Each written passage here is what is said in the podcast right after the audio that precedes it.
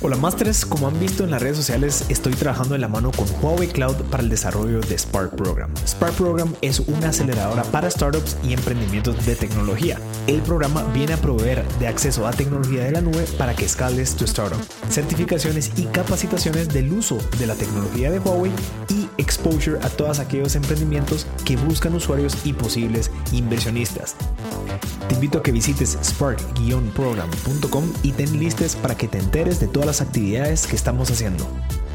Gracias a Spark Program por patrocinar esta nueva temporada en donde estamos buscando a todos aquellos emprendedores tech para que nos cuenten su experiencia y aquellos consejos para todos aquellos que quieren emprender en el mundo de tecnología. Comencemos.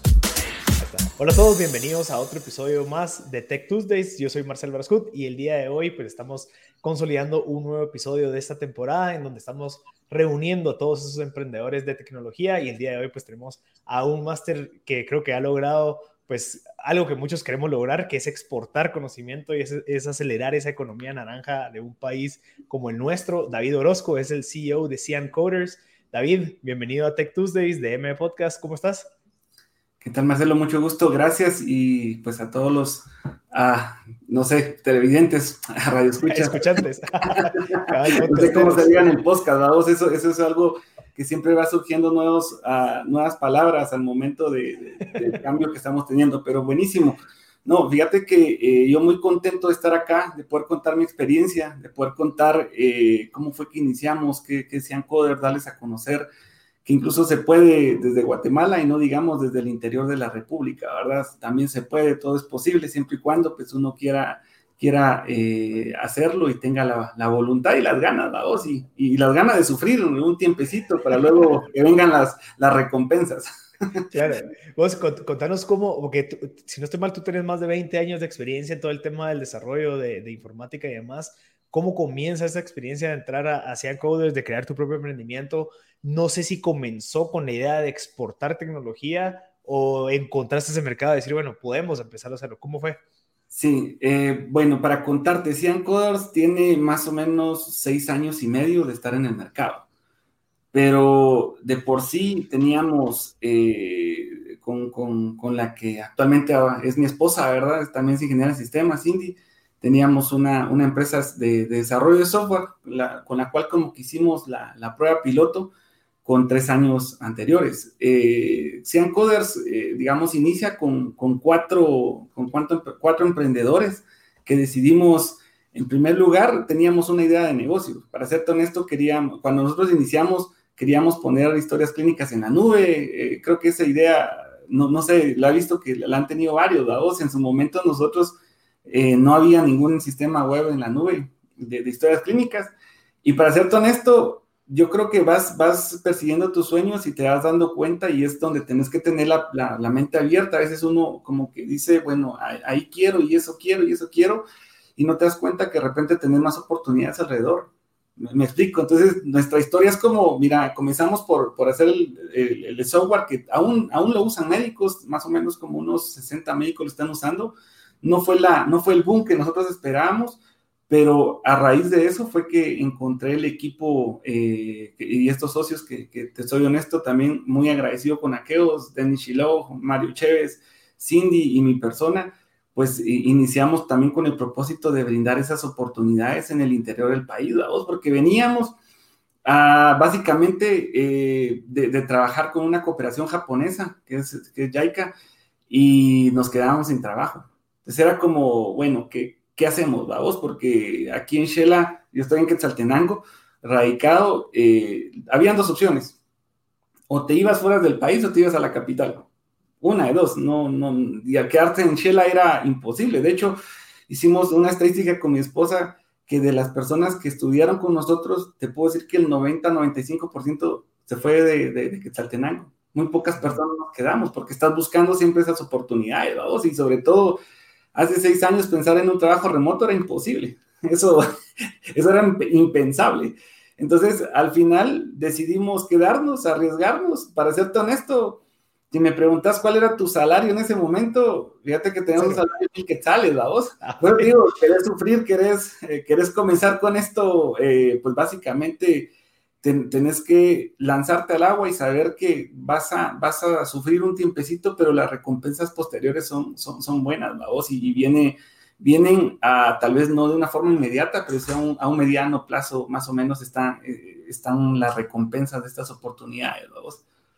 Claro, entonces vos lo que viste fue la oportunidad de desarrollar y dar oportunidades dentro de Shella, digamos, o sea, evitar hacer lo que todos hacen, que es sacar la economía hacia otro país, porque al final pues todas las personas de un, digamos, un, departamento como Quetzaltenango es quédense aquí, generen economía aquí para sacar adelante este departamento. No ustedes que estudiaron, váyanse a otro departamento a generar economía ahí para crecer el otro departamento. O sea, eso fue tu visión de decir, bueno, aquí podemos crear algo para dar oportunidad a los demás y no se tengan que ir.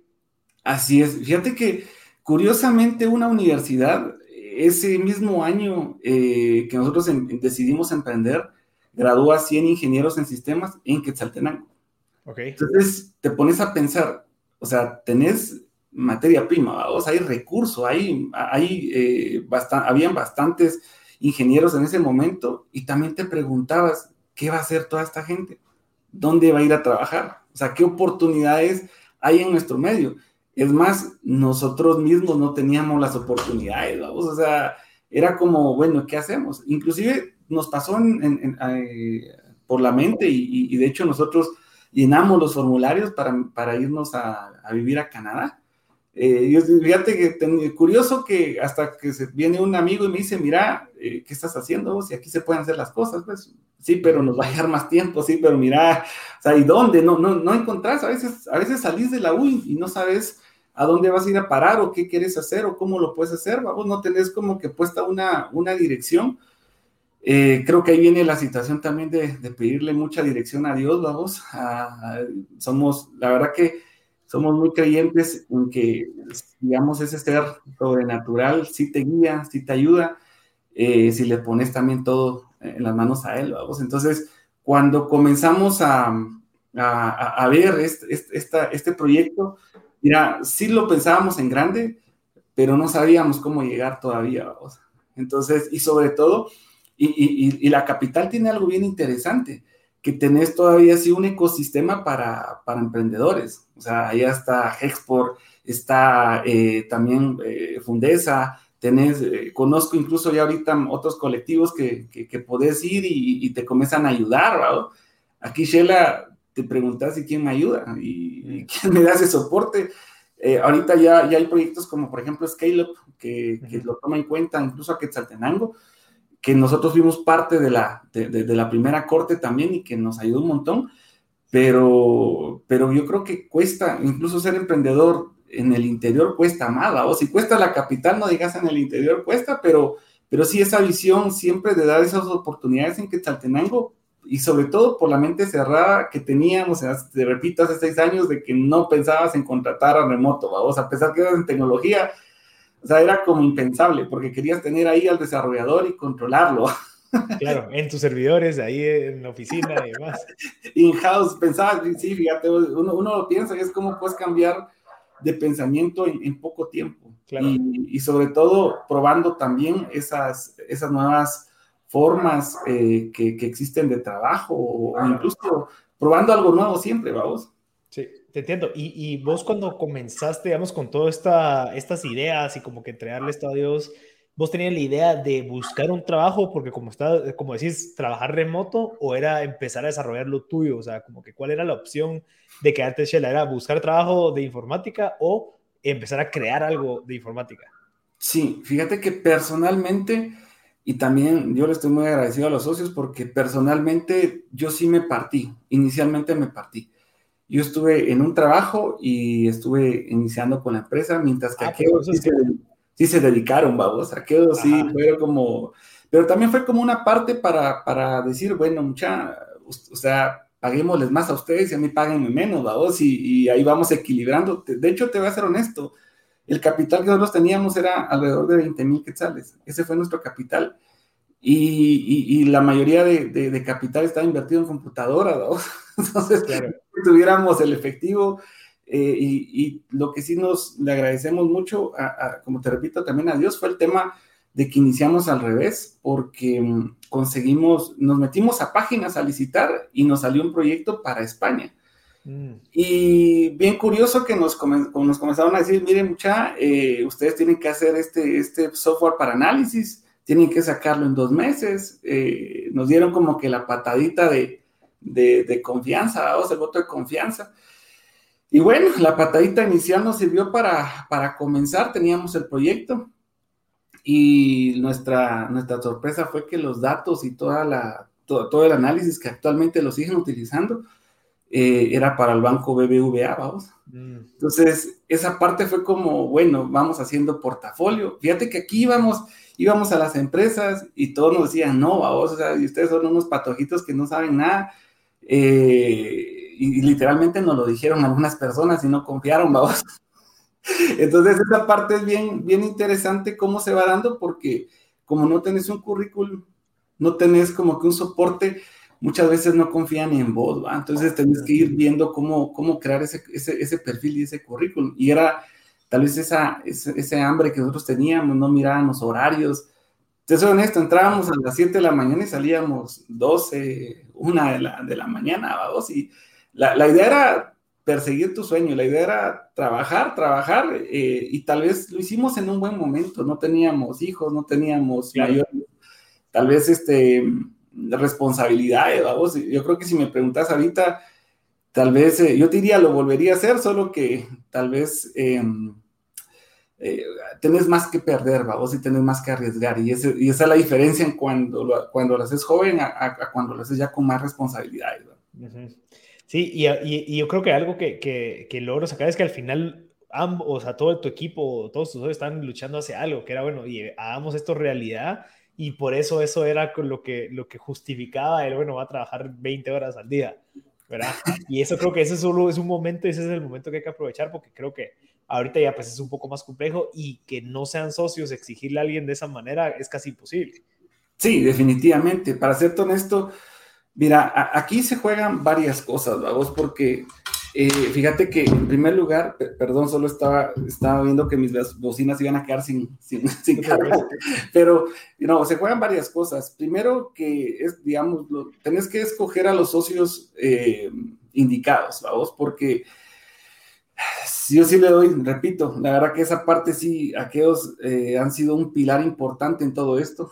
Creo que solo mm, nos hubiera llevado, o, o, con mi esposa nos hubiera llevado mucho más tiempo, no lo hubiéramos hecho, no sé pero también ese equipo multidisciplinario, ¿sabes qué es lo más curioso? Que yo no lo sabía hasta, hasta después, que nuestro equipo sí era muy multidisciplinario y que tenés que escoger un equipo multidisciplinario. Si me hubieran dicho, mira, escoger un equipo multidisciplinario, primero no sabes qué, digamos, qué tipo de personas escoger o cómo escoger, y que tenés que tener, decían, también eso falta como para los negocios y como para también saber con qué gente te vas a, te vas a involucrar y quién no, vos, porque eh, aquellos siempre han respaldado, siempre han estado ahí, han dado más de su tiempo, pero y la ventaja es que nos hemos ido relegados, fíjate, porque a veces alguien no puede y están los tres, vamos. Pero eso no, no implica que, que, le reclames, que después le digas, mira, que no trabajaste, o sea, no, pues, o sea, somos un equipo, mucha, y, y posiblemente, o sea, hemos, en estos seis años, por ponerte un ejemplo, yo perdí un hijo, vamos, y, y no estuve, no estuve como por tres, cuatro meses más o menos eh, en, la empresa y sé que aquellos me hicieron ganas.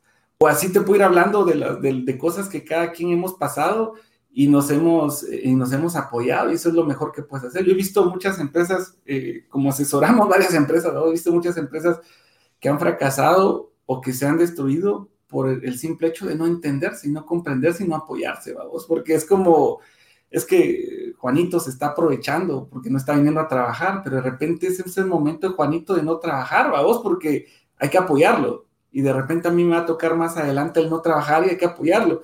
Eh, y no nos damos cuenta que de repente Juanito trabajó mucho eh, antes y, más que yo, vamos, y, y ahorita me, que él lo está, lo está tomando, yo me pongo a reclamar. O sea, son cosas que, que al final te, te, tienes que dar cuenta que es como un matrimonio, vamos, y eso sí siempre que haces una sociedad es como un matrimonio. Entonces, yo creo que decían los abuelitos, el matrimonio es como el aguacate, vamos, que no sabes cómo te va a salir. Lo mismo creo que va a ser el tema de las empresas, cómo te salen los socios.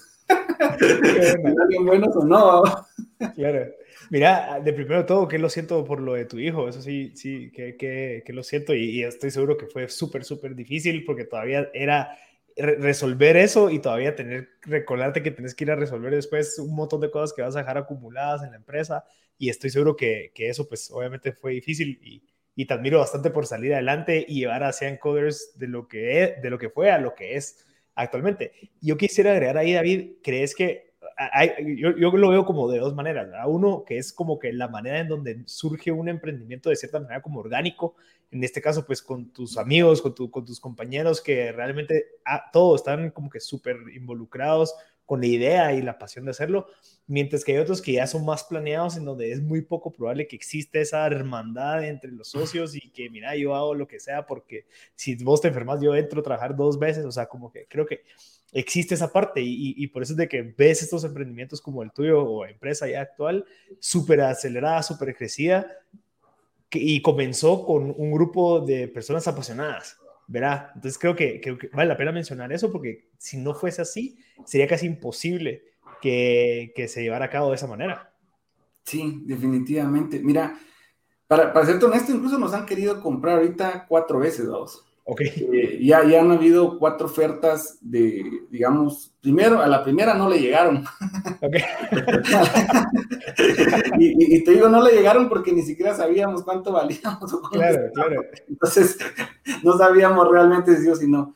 La segunda, eh, fíjate vos que fue una decisión muy complicada porque estábamos entre que sí, entre que no, cómo nos, digamos, si, si vendemos o no vendemos la empresa, de hecho, era una empresa de mercadotecnia que estaba comprando varias empresas, la voz, y, tenían algo que vieron en nosotros que era la fortaleza al momento de, la estructura, del desarrollo que habíamos logrado, del desarrollo de aplicaciones y ese asesoramiento. Eh, y dijeron, eso nos hace falta, entonces yo te compro. Fíjate que lo platicamos, llegamos muy, muy avanzada la negociación, pero nuevamente volvemos al tema de, de que si involucras a alguien que no tenga tus mismos valores, principios y no esté como, digamos, eh, con ese respaldo, creo que, fíjate que dimos un paso atrás cuando vimos actitudes que no nos gustaron de esa persona. Em, de hecho, eh, precisamente una amiga que tiene una empresa que está en Agexport también, eh, los compraron y lamentablemente después decían, mira, qué bueno que, ustedes no se vendieron porque esto se vino para abajo, porque la aceleración fue tan, o, el crecimiento fue tan rápido que muchas veces no lo puedes sostener. Si nosotros con un crecimiento orgánico que tuvimos eh, nos costó, nos está costando y que creemos que es un, crecimiento que a veces se nos desborda de las manos, eh, muchas veces digamos, te faltan conocimientos, te faltan un poco más de experiencia. Vos es la primera empresa que nosotros teníamos, ¿no? Vos, o sea, a este, nivel, eh, ahorita ya con 44 más o menos personas trabajando con nosotros, entonces esa parte es como eh, ya controlar, no es lo mismo que, que dirijas a, a, cuatro personas a que ya 40. 44. Entonces esa parte Fíjate que, pero, pero es muy bonito, o sea, vas aprendiendo mucho, vas aprendiendo todos los días, es un sub y baja que, es un carrusel que, que de hecho nosotros eh, repartición de ganancias tuvimos hasta hace un año, o sea, creo. Te lo juro, entonces fue siempre reinvertir, reinvertir, reinvertir, porque lo que querés es, es ver crecer esto. Pero, pero también la, digamos, en la última que, que tuvimos oportunidad de, de, compra, eh, otra fue un, un, un, capital de riesgo que nos iban a dar, pero no tan fue, no, era tan capital de riesgo, sino que sí era un poco más como, como capital privado. Y, mira, cuando ya viene alguien y te dice, mira, a mí me tenés que dar uh, cuentas y me tenés que rendir cuentas y también surge como, mira, yo, yo, sé que esto es algo que, que, que, depende de cómo pensés, porque algunas personas me han dicho, vos, qué oportunidad que dejaste ir, lo hubieras hecho. Y otros me dicen, no, qué bueno que tomaste esa decisión. Yo creo que cada quien, según lo que está buscando, ¿no? Yo sí busco mi libertad, busco esa tranquilidad, esa situación de poder dirigir esa tranquilidad de, la, digamos, la libertad creativa que tengo en 100 Coders actualmente. Lo busco y sí sentí que con esa empresa que nos estaba ofreciendo el capital lo íbamos a perder, vamos. Entonces soy como, no, hombre, yo no estoy buscando el dinero, estoy buscando algo incluso que me pueda aportar un poco más de conocimiento, más oportunidades, aunque no aporten, aunque no aporten un solo centavo, pero si, si vemos que nos puede abrir otro mercado y otras oportunidades, bienvenidos sea, eh, es lo que nosotros estamos buscando. Y la última oportunidad que tuvimos, que creímos que sí era así, eh, lamentablemente, incluso era guatemalteco, que estaba en Estados Unidos, no le aceptamos ni un solo centavo en el sentido de, de, inversión, pero cuando ves que los valores van diferentes eh, y, y, no tenés, eh, digamos, tu sentir y tu pensamiento es, es, muy, muy diferente, porque nosotros también sí queremos lograr y estamos ya logrando el hecho de, de, de brindarles un mejor salario a todos, la voz de que crezcamos en conjunto como empresa, que se les capacite, Mira, nuestro sueño también siempre ha sido, eh, si Dios permite, incluso crear tecnología acá, vamos, una manufactura, o sea, hasta ahí llega nuestro sueño, hacer un tema de manufactura no solo de software, sino que incluso de hardware, hasta ahí llegamos. Eh, pero sabemos que tenemos todavía que avanzar un poco más y prepararnos, pero, pero creo que si te aceleras mucho en el crecimiento porque miras la plata, puede ser contraproducente para vos, para tu empresa, o ahí puede, tal vez sí ganas un, un rato, pero después, o sea, se, se, acaba ese emprendimiento y, y, siempre hemos dicho que nosotros lo que queremos construir es algo sólido y algo como, como un edificio que pueda crecer, vamos, con bases sólidas. Es lo que estamos buscando. Eh, y, si nos cuesta, como te repito, con ese crecimiento orgánico, no, no sabemos cómo puede ser con crecimiento más grande, vamos. Claro. No, y te entiendo y creo que comparto bastante eso. ¿Vos te referís a los valores como como los valores y principios tuyos que fueron, o, de, tu, equipo de socios, que fueron hacia la empresa, o ustedes crean los valores de la empresa y esos son los que han chocado, digamos, con los valores de las empresas de inversión o los que los quieren comprar. ¿Cómo fue que definiste eso? Porque creo que es algo bien interesante que no sé si es como un nivel un poco más avanzado de management en donde ya estás viendo valores. O sea, mire muchachos, no solamente la plata, no solamente es el crecimiento, sino que son los valores. O sea, es representar a tus 44 empleados y el, y el futuro de ellos. Entonces, contame un poquito de eso porque creo que me parece bien interesante que preferiste los valores que el crecimiento, digamos, como exponencial. Fíjate que sí, eh, todo comienza porque cuando vos te, digamos, te unís como, como socios, obviamente encontrás ciertas, uh, ciertas actitudes o, o, ciertas, sí, ciertas formas de actuar que ellos que, que, incluso te representan, vamos.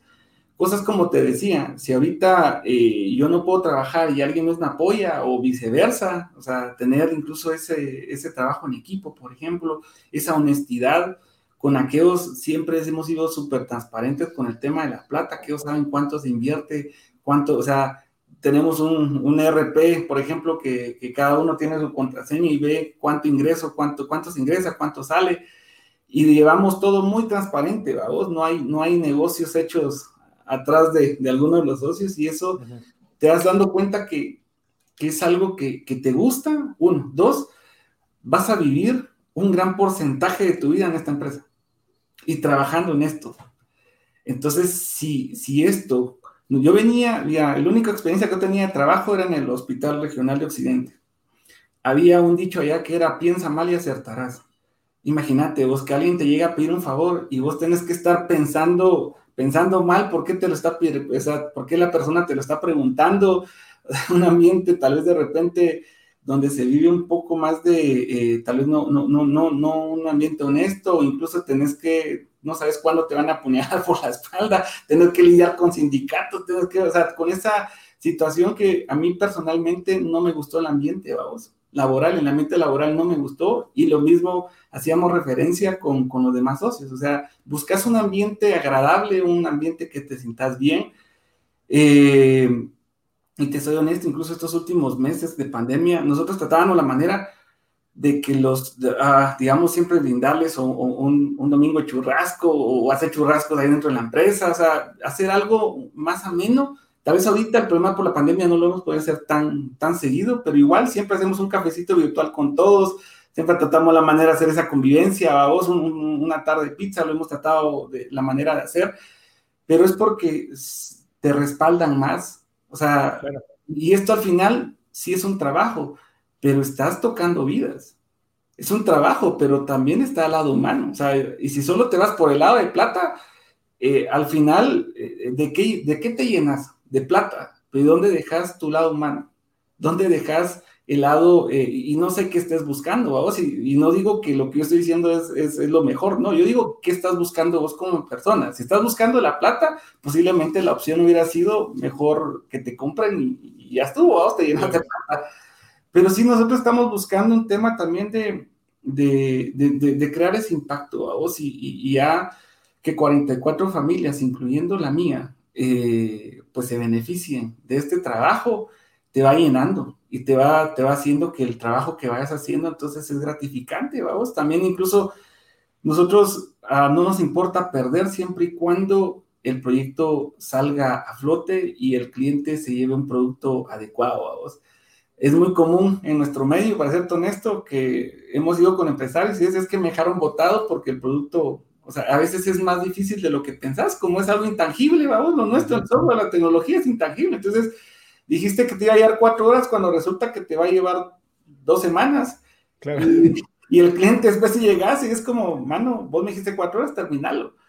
Entonces, esa parte, eh, muchas veces nosotros sí, dentro de estos principios, digamos, nos dimos cuenta y ya lo metimos a, a, a la empresa, digamos. O sea, fue como darnos cuenta entre, entre los cuatro socios que queríamos demostrar ante, eh, digamos, ante, ante, ante, la empresa y, y, y, y qué, qué, es lo que al final, y más que demostrar qué es lo que nosotros nos dije, vamos, qué es lo que nosotros nos representa. Eso es realmente eh, lo que más vale aquí, más que, más que tal vez lo que yo quiera lucir, sino que qué es lo que realmente va pegado a nosotros y que eso nos haga ir creciendo y que la gente también se sienta cómoda. Vamos.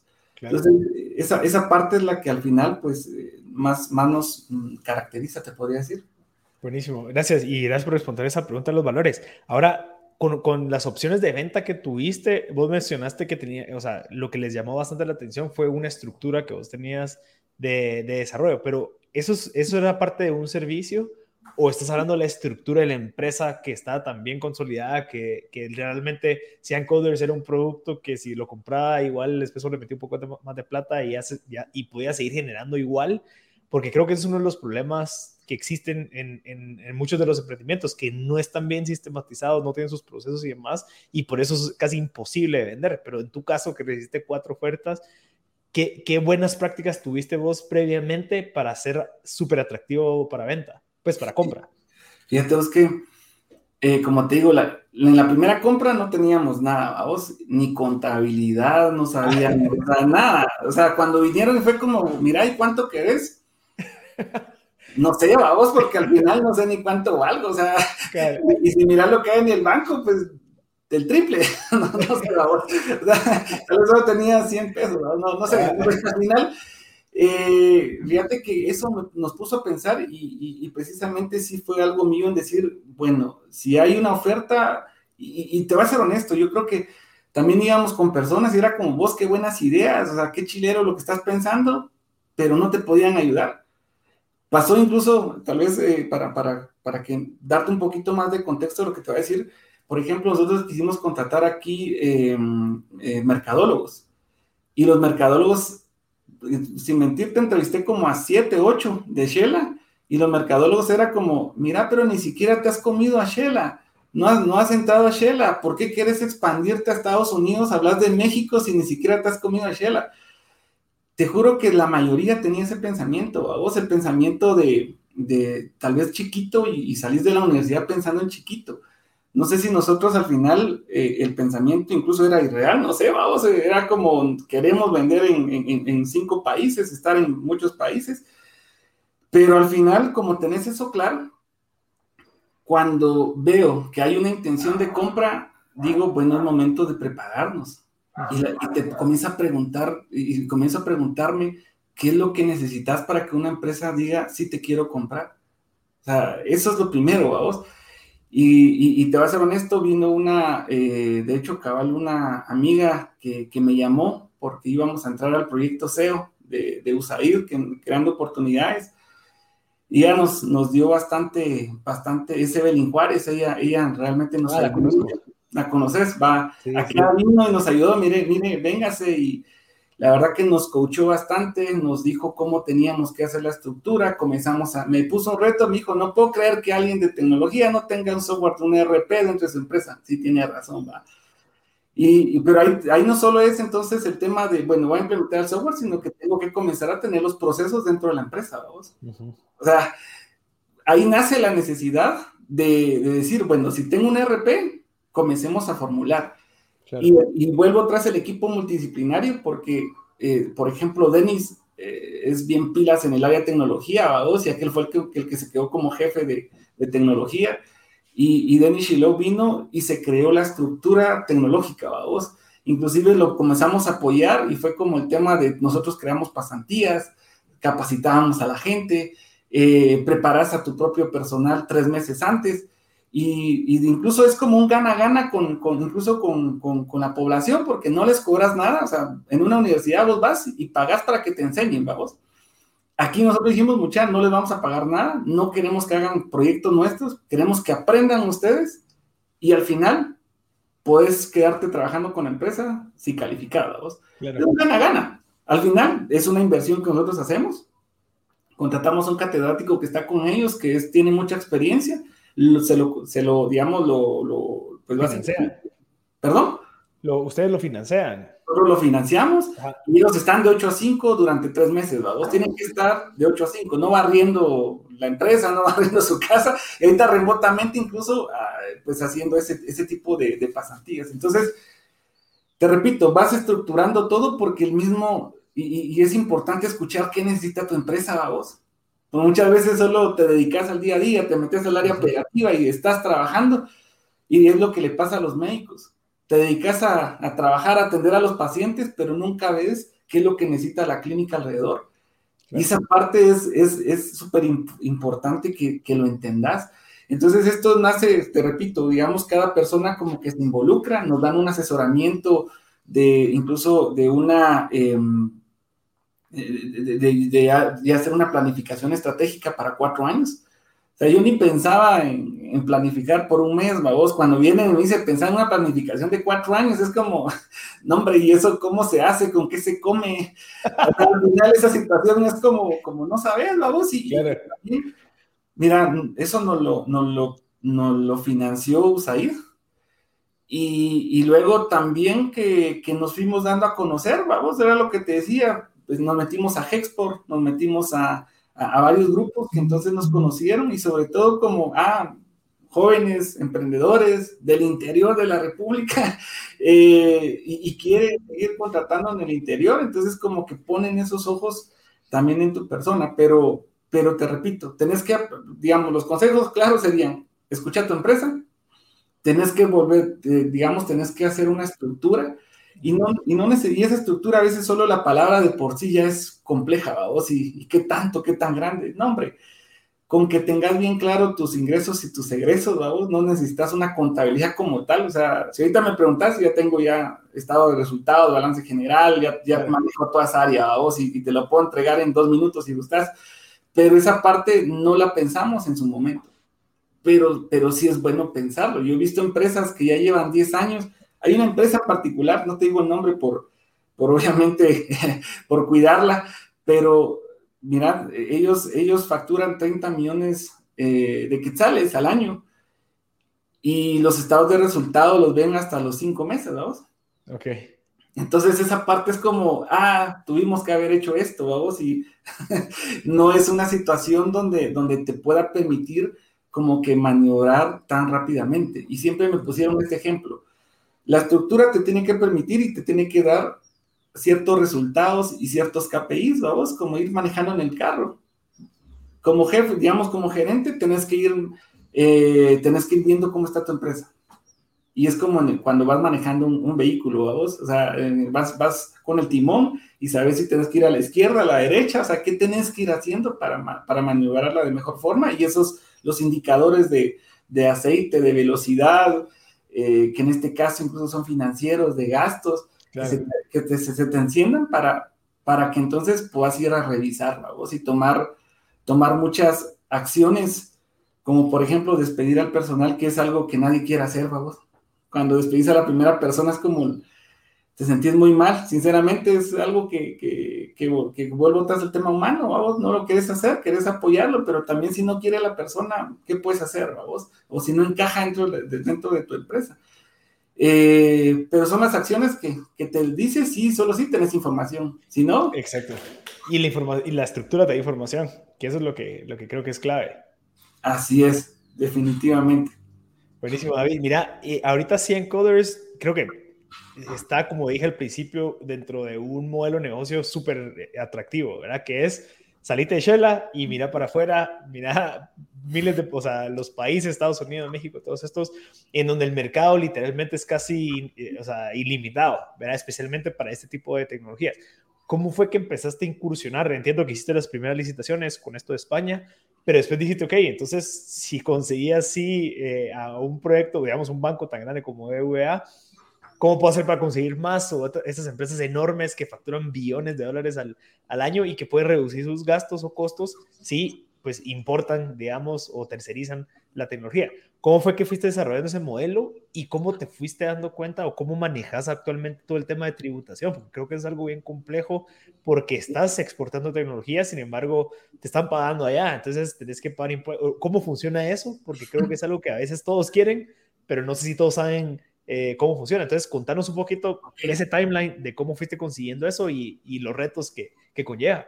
Ahí, te, lo voy a contestar con una pregunta. Y tal vez si, si vamos, hay, eh, imagínate que, que, que el, el, Amazonas, ¿verdad? Si hay un árbol grande, cae el árbol, ¿hace ruido o no hace ruido? Si está cerca, sí. Pero no creo que entre tanto bosque. o sea, que puedes decir, si estás lejos, al final eh, no hace ruido. Ajá. ok. Ok. Tal vez, ¿por qué hago esta pregunta? Porque solo sabemos que el árbol cayó por el ruido, vamos. De lo contrario, estando aquí ahorita no sabemos cuántos árboles más están cayendo. Y lo importante de esto es que no importa lo que hagas, siempre tenés que hacer ruido. No importa cómo lo veas, siempre tenés que hacer ruido. Es decir, eh, digamos en nuestro caso, nosotros sabíamos que teníamos un potencial y, teníamos que comenzar a ver cómo, cómo darnos a conocer, vamos. Y muchas personas, te voy a ser honesto, muchas personas me han preguntado, mira, y, en las entrevistas o en lo que haces o, o, cuando te llaman, te pagan. Incluso sale, sale esa, esa, esa, pregunta, vamos. Y fíjate que todas las conferencias que hemos ido a hacer, los, los meetups que hacemos, eh, inclusive ese tema o estas reuniones o, o inclusive eh, las capacitaciones, no cobramos porque lo que queremos es que más gente nos conozca y entre más gente nos conozcan, pues entonces siempre nos van a tener en, digamos, en su mente y vamos a estar como con esa presencia de marca, vamos. Que es lo, digamos, cómo, cómo comenzás a que te ubiquen, porque fíjate que algo bien curioso que siempre nos preguntaron, ¿vos vendés o te compran? Ah, bueno, ¿cuál es la diferencia, vamos? Porque hay una diferencia entre que vendas y que compras. Vos vendés es que vas a ofrecerla a 10 personas y de repente al final, pues sí te terminan ah, adquiriendo el producto dos, vos ahí estás vendiendo. Que te compran es que la gente bien, venga a buscarte. Te aseguro que todos queremos la segunda opción, no la primera, porque la primera cuesta más. Y cuando pasa lo segundo, entonces te das cuenta que tenés un mercado que explotar. Si pasa lo primero, posiblemente no estás en el lugar adecuado. Eh, o así es tu producto y así se mueve tu producto y no pasa nada. Pero al final te digo esto porque esto nos llevó a ir, a ir a salir de las cuatro paredes que teníamos, fuimos a Hexport, en la Hexport nos dieron un poco de publicidad. Y también viene el tema altruista, vamos, porque nosotros hicimos un, uh, una aplicación que en ese entonces, eh, para, para, la Conred, digamos, bueno, te cuento todo. Eh, fue el volcán, digamos, fue la erupción del volcán, vos, no sé si te recordás de la erupción del volcán, que fue hace como cinco años, más o menos seis años atrás, y resulta que este, este, este volcán que, que, hizo erupción allá por, por Chimaltenango, pues había uno de los socios que tenía familiares allá, y dice, mira vos, no sé si están bien o no, y no me puedo comunicar con ellos. Y yo creo que es un secreto a voces de que básicamente un pueblo entero se quedó enterrado ahí, vamos, o soterrado. Entonces, al final, dijimos, ¿qué hacemos en ese momento? Vos paramos paramos trabajo. Llamamos a los clientes y fue, miren, disculpen, no vamos a continuar, vamos a apoyar. ¿Cómo apoyamos? Hicimos una página que ayudaba a encontrar a los, digamos, a las personas perdidas, ¿vamos? Ah, interesante. Y, y, logramos, y fíjate que dentro de los resultados que logramos, logramos encontrar a, varias personas que nos pedían, incluso habilitamos nuestro número de teléfono para, para dar ese, ese, ese, ese, contacto. Y nos dimos cuenta que la Conred tenía una página que cuando vimos la licitación él, eran, era un precio exagerado, vamos, el que, el, que, el que hicieron por esa página y nosotros la desarrollamos en 48 horas. Y la levantamos y funcionaba mejor que la de ellos. Y costo cero, vamos. Entonces esa parte te cuento todo esto porque esa parte altruista que nunca pensamos en qué se iba a convertir, nos dio uh, tres menciones en prensa. Ok. Y al final, ahí viene el tema de hacer ruido, vamos, porque ese ruido que, que nosotros hicimos nos, nos, pegó para que entonces incluso, uh, ya tengo amigos incluso en Panamá, que eran de aquí de Guate, amigos de, de, de, Estados Unidos que de Guate, que dicen, mira vos, que me gusta lo que estás haciendo, ¿cómo ayudo? O mira, yo tengo proyectos y mira, vení, hagamos estos proyectos o, te puedo contactar aquí.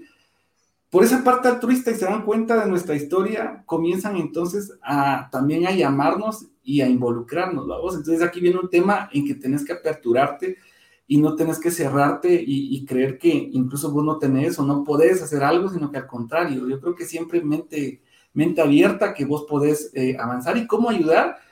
Y, y tal vez eh, el tema viral está muy, muy de moda ahorita, nosotros no lo creíamos en ese momento, fuimos una tendencia y eso nos ayudó y, digamos, y ahorita ves nuestro recorrido, tenemos 18 menciones en prensa, cero gasto en esa publicidad. Entonces esa parte vos decís, si yo te pregunto, es más, este año nosotros teníamos como meta en este año salir en Forbes ya lo hicimos, ya salimos en Forbes Centroamérica y nos catalogaron como uno de los, uh, una, de las 30, una de las 30 compañías prometedoras de, de Latinoamérica, vamos. Para nosotros fue, fue gracias, fue, fue muy emocionante y emotivo haber logrado porque ya lo habíamos pensado y estaba dentro de nuestra planificación estratégica. Entonces esa parte es como, vuelvo otra vez, vamos, tenés que hacer ruido, tenés que, ir viendo cómo te vas metiendo, cómo te vas involucrando, cómo te, va, cómo te das a conocer, porque es la única forma, es la única forma que entonces las personas te tengan en mente. Si vos no te das a conocer, si estás comenzando eh, y, todavía si te invitan a una conferencia y lo primero que empezás es cobrar, mano, algo está mal ahí. está mal algo. O sea, tal vez si, si, estás, o sea, si estás comenzando y estás pensando en cobrar, estás mal. Si ya tenés tiempo recorrido y te dedicas a eso y vas a cobrar, órale, muy bien. Pero no sé si me explico, o sea, si te están dando un micrófono, te están dando un espacio y no lo aprovechas, solo por el hecho de que preferís el dinero, vuelvo otra vez, preferís el dinero antes de aportar algo o dejar algo a vos, entonces creo que algo está mal en, tu estrategia que estás usando. Em, después de esto, pues básicamente me decís cómo exportar. Mira, tuvimos que meternos contra la, al inicio tuvimos que meternos contra la regla, hermano. O sea, si estás queriendo iniciar teniendo una sociedad, teniendo bien una estructura, un tubo auditor y que tengas todo bien estructurado, nunca lo vas a hacer. Claro.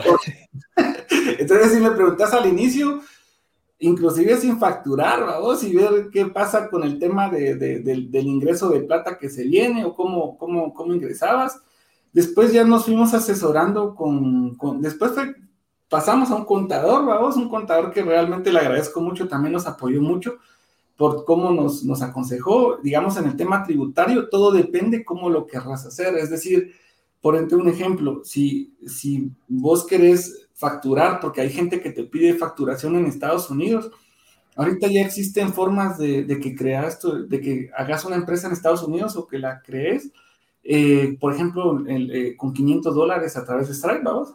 Entonces, con 500 dólares más o menos, entre 500 y 700 dólares, ellos mismos te crean la empresa estadounidense. El problema está en que eh, tenés que pagar los impuestos estadounidenses, ¿vamos? Y eso te ayuda cuando hay una empresa estadounidense que quiere trabajar con una empresa estadounidense, entonces tener la pantalla de decir, bueno, mira, yo también soy, tengo una empresa estadounidense y puedes hacer el match ahí. El problema es que perdes más dinero en temas de impuestos, eh, pero ganas mejores clientes, ¿vamos? O sea, entonces ahí es como tenés que ir equilibrando qué es lo que vas haciendo. La otra parte es que cuando, eh, digamos, te realizan la transferencia a, pues a las cuentas, se puede hacer sin ningún problema. Ahorita, pues, yo, yo fui a cobrar una remesa ayer por, por una situación que está pasando la familia y, le mandaron un apoyo a unos familiares, vamos, y me piden favor que yo lo fuera a cobrar. Ah, pero te cuento esto porque qué dolor de cabeza ir a cobrar una remesa, yo no me había dado cuenta, como no lo había hecho nunca, y hasta yo fue mi primera vez. Vos perdí como una hora y una hora y cuarto en Electra, vamos, valga la, la pero fue por el tema del tiempo que tardas haciendo cola, que te registran todos tus datos, que vas a, atención al cliente, que regresas otra vez. Al final te, digo esto porque tan sencillo está ahorita que te hagan una transferencia de un banco, de banco a banco, es súper fácil, pues. Y, y, así es como hemos trabajado con las empresas y nos arriesgamos, porque algunas veces los proyectos son como, mira, no te damos anticipo y te pagamos al mes, ¿no? Si vamos buscando la forma de cómo nos, nos, paguen, que nos, que nos, uh, que también nos convenga a nosotros, que no afecte nuestro flujo de caja tan, tan fuertemente, vamos, y que, y que también como una muestra de, nosotros damos nuestra muestra de confianza y también esperamos que la otra parte dé la muestra de confianza, porque aquí hay que vayas a reclamarles. Sí, sí. Es, es, difícil, vamos.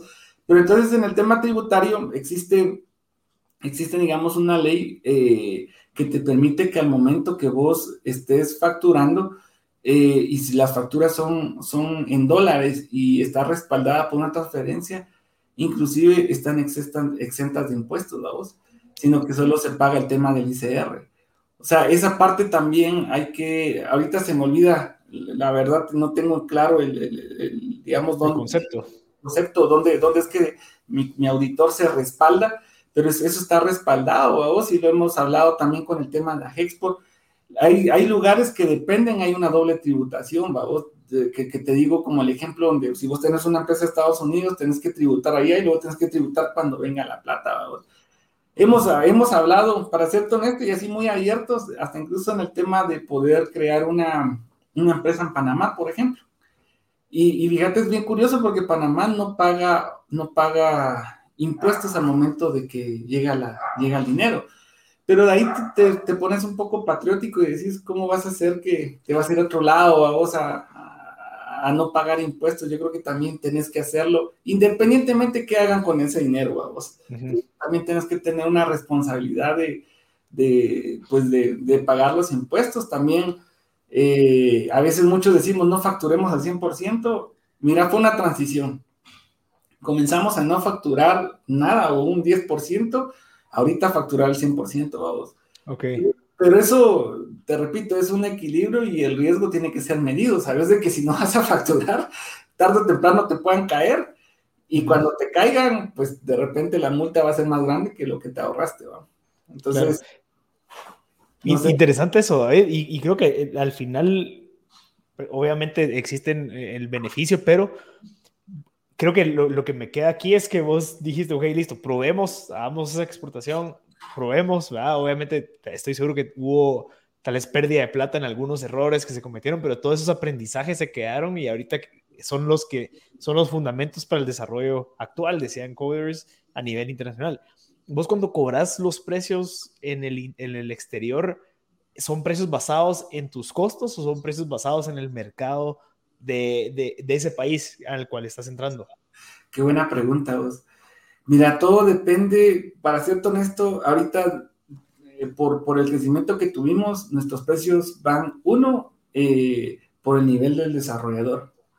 Dos, por también el tema de, del país en donde estamos y sobre todo las negociaciones, vamos, esto es como, Fíjate que siempre, bien curioso, pero lo que pasa en los mercados eh, y que uno lo vive día a día, vos cuando vas a comprar a un, mercado y más que uno que es de pueblo, pues que va a los mercaditos a comprar y no se da cuenta que eso pasa lo mismo a una gran escala ya en empresas, ¿verdad? Solo que uno no se imagina eh, el, aprendizaje que pueda tener ahí. Te digo lo mismo porque si vos vas al mercado y compras por ponerte un ejemplo, un limón no es lo mismo que compres 12 limones, vamos. Entonces, al final es lo mismo, dependiendo la cantidad de, proyectos y desarrolladores que nos compren, pues también van oscilando los, los costos, vamos. Sí tenemos un, como que un margen mínimo, obviamente, del cual tenemos que vender. Inclusive en Guatemala nuestros costos son mucho más accesibles que los costos que pueden ser en el exterior, vamos. Pero eso eh, depende del proyecto, depende de, o sea, hay varios factores. El proyecto depende incluso hasta el tipo de cliente, vamos, porque hay clientes, hemos, hemos incluso aprendido a decirle no a clientes, va, y hasta incluso darle la tarjetita a nuestra competencia y decirle, mire, váyase con... Te lo juro, lo, hemos hecho ya un, par de veces. ¿Por qué razón? Porque son clientes muy problemáticos y que en el lugar de, de aportarte te destruyen la estructura, porque quieren o sea, la estructura que vos tenés no la quieren cumplir y quieren hacer su, su, voluntad a vos y, al final entonces, y, ahí viene, viene una discusión muy, muy, muy interesante, vamos. ¿El cliente será que siempre tiene la razón o no? ¿Hasta qué punto tiene la razón el cliente y hasta qué punto vas a, eh, digamos, vas a brindarle una atención que, que al final sobrepase eh, tus, tus límites o inclusive hemos tenido clientes que hasta le han hablado mal a los desarrolladores y, y tienes que respaldar a tu gente también, No, no puedes permitir que los clientes se, salgan del, del, contexto del negocio. Entonces, eh, tal vez, eh, te, repito, dependen de todos estos factores, o sea, no, no es, pero sí sacar los costos primero, salarios para el área administrativa, eh, tenías ahorita, tal vez nos quitamos el tema de, de, una oficina grande, tenemos solo una oficina pequeña nada más ahorita acá, pero todos esos costos tienen que, tenés que basarte en, en, ponerlos eh, todos y tener que cumplirlos y de ahí en adelante pues ya podés poner el precio que gustes dependiendo del país, O sí te puedo decir que, por ejemplo, Estados Unidos para nosotros es más caro, eh, damos los costos más caros, pero también inclusive el equipo es más caro, ¿vos? comparado con, con, con Panamá, México, Guatemala. Entonces, también depende un poco del país, vamos. O sea, depende de esa parte. Es más, Interesante. me acaba, estoy hablando con un amigo de Japón que, que allá nos están eh, tratando la manera de hacer el conecte ahorita con, con, varias empresas, ¿verdad? Y este amigo de Japón nos consiguió una tabla de los precios que trabajan incluso el tema de, de, de, de outsourcing de los asiáticos primero nos abrió el mente de cómo ellos manejan la estructura, vamos, porque ellos ya lo manejan más, más ordenado que nosotros. Segundo, eh, el tema que incluso los costos para ellos son mucho, mucho más baratos que comparados a los que se pueden ir a hacer a Estados Unidos. Entonces, incluso nos hemos puesto a pensar, ¿será que vale la pena entonces eh, trabajarle a Japón? Porque vamos a tener que capacitar a nuestra gente en un mejor inglés, de repente hasta ponerlos a hablar japonés programación, atención al cliente, y cuando veas se te van a, puede ser que renuncien y tenés que volver a ese ciclo, entonces ese, ese, ciclo, eso es lo que eleva los costos, vamos. A diferencia que ellos, obviamente, como ya lo hablan, ya tienen su, infraestructura, de repente los costos son más, más económicos y que hay muchos más desarrolladores por allá. Pero es con lo que vas peleando en el mercado y tenés que ir conociendo. O sea, si no, si no vas a leer, si no vas a investigar, y no vas a tener la oportunidad de abrirte para tener esta información, entonces creo que ahí lo estás haciendo mal, ¿verdad? Si crees que lo estás haciendo bien vos todo siempre. claro. David, buenísimo. Mira, de verdad te, agradezco por tu tiempo y, y, de, y, de, primero todo te quiero felicitar por lo que has construido y lo que han construido ustedes como, como socios y equipo.